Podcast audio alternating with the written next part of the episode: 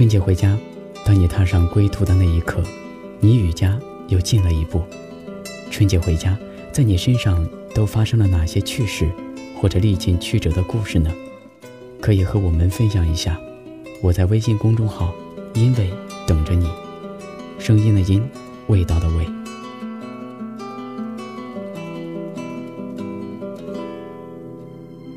今天要分享的是一位听友在微信公众号“因为”中的留言。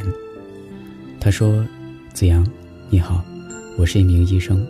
过年了，好想和我的父母团聚，但是过年也是医院最忙的时候。我已经十一年没有回家过年了。每到春节，对家乡亲人的思念之情，无法用言语来表达。有些感情真的是经历过的人。”才能够体会。虽然给父母寄了礼物和钱，可是我知道，他们并不需要这些。他们只想我能够和他们一起吃团圆饭。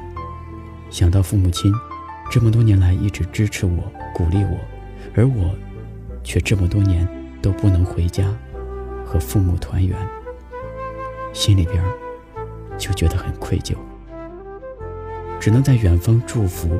和祈祷我的家人和朋友们安康快乐和幸福，也提前祝子阳和其他听众朋友新年快乐，身体健康。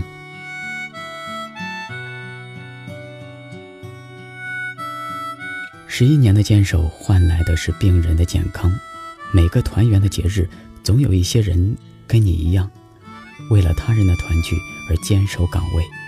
子阳在这里。向坚守岗位的你们道一声谢谢，谢谢你们的坚守，祝你们春节快乐。你还记得吗？年少的时候，妈妈站在家门口的呼唤，这一声呼唤。妈妈的笑脸，我们就会像小鸟归巢一般，回家吃饭，回家吃饭。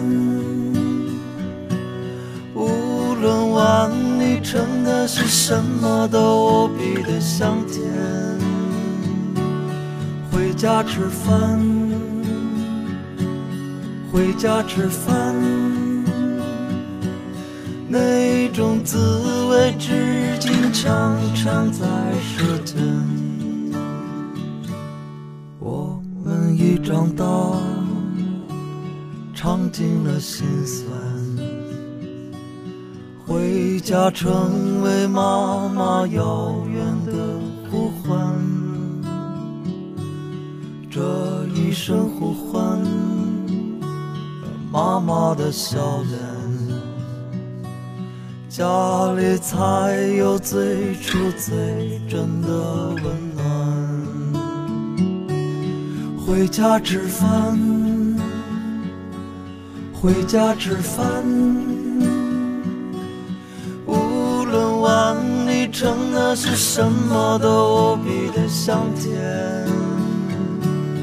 回家吃饭。回家吃饭，那种滋味至今常常在舌尖。回家吃饭，回家吃饭，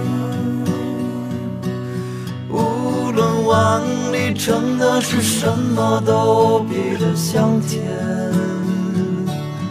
回家吃饭。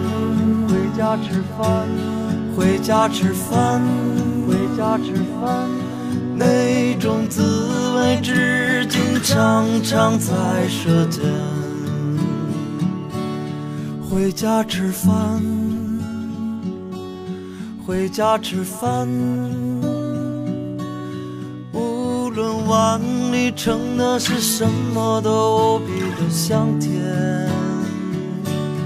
回家吃饭，回家吃饭，那声呼唤至今常常在耳边。